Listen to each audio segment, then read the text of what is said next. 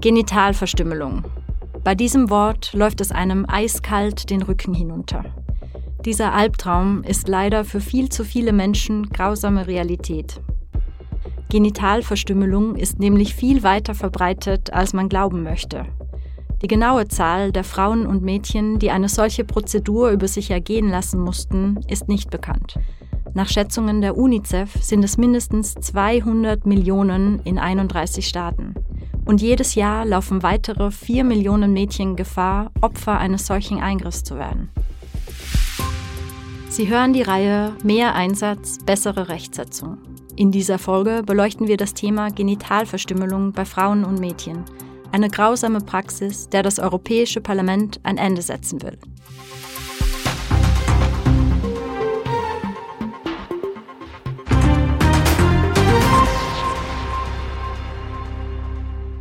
Was genau versteht man unter Genitalverstümmelung bei Frauen und Mädchen?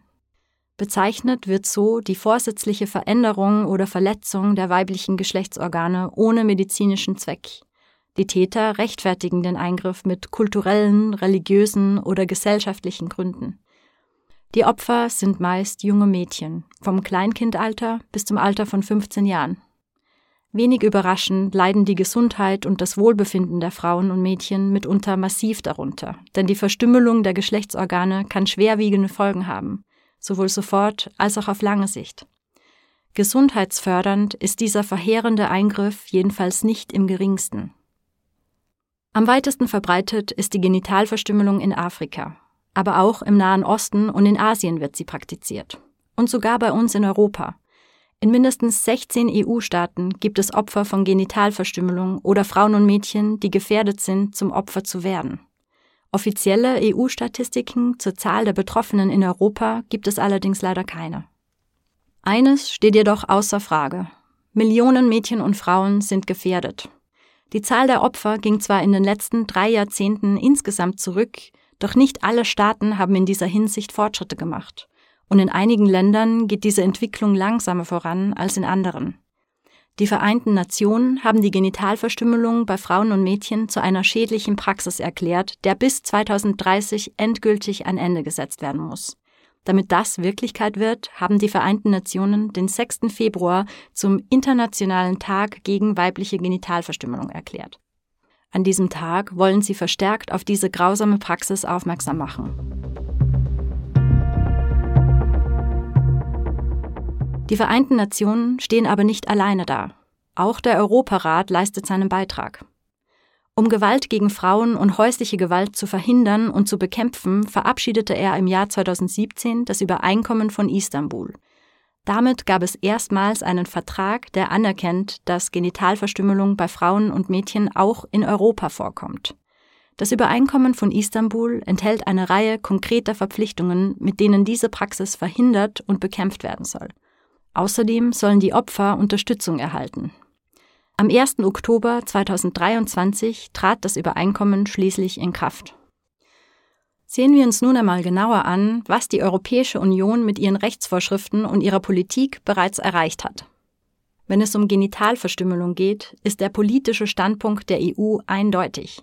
Es handelt sich dabei sowohl um Kindesmisshandlung als auch um geschlechtsbezogene Gewalt.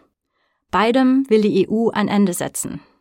Hinzu kommt, dass eine ganze Reihe von Menschenrechten verletzt wird, unter anderem das Recht auf Gesundheit und, in Fällen, in denen die Verstümmelung zum Tod führt, das Recht auf Leben. Außerdem wird gegen das Verbot von Folter und unmenschlicher oder erniedrigender Strafe oder Behandlung verstoßen. Diese grundlegenden Menschenrechte sind in der Charta der Grundrechte der Europäischen Union verankert. Die Migration macht es noch schwieriger, das Problem unter Kontrolle zu bekommen. Jedes Jahr beantragen rund 20.000 Frauen und Mädchen aus Staaten, in denen Genitalverstümmelung verbreitet ist, in der EU Asyl. Etwa 10.000 dieser Anträge stehen unmittelbar im Zusammenhang mit diesem Eingriff. Diese Zahl ist seit 2008 stetig gestiegen.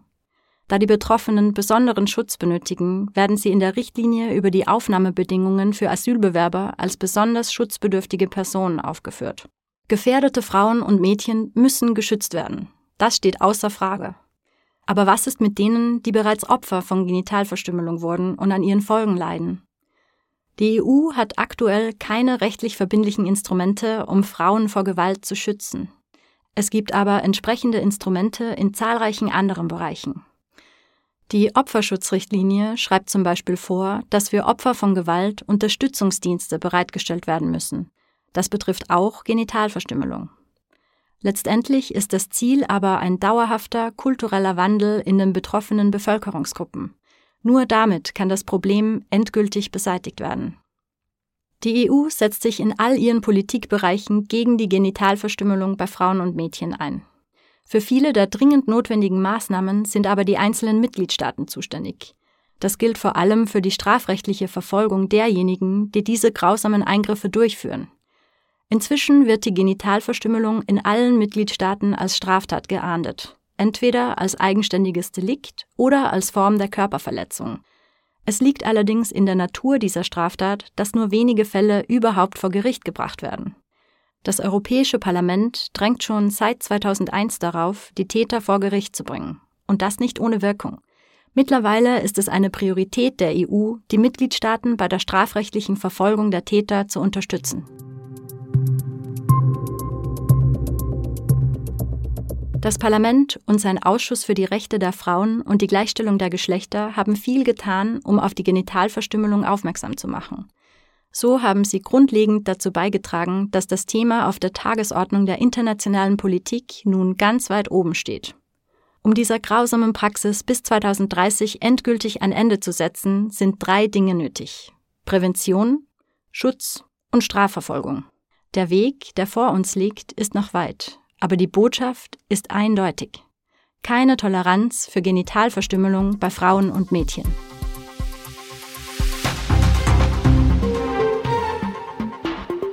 Diese Sendung wurde Ihnen präsentiert vom Europäischen Parlament. Noch mehr Podcasts bietet Ihnen Europal Radio, das Internetradio des Europäischen Parlaments.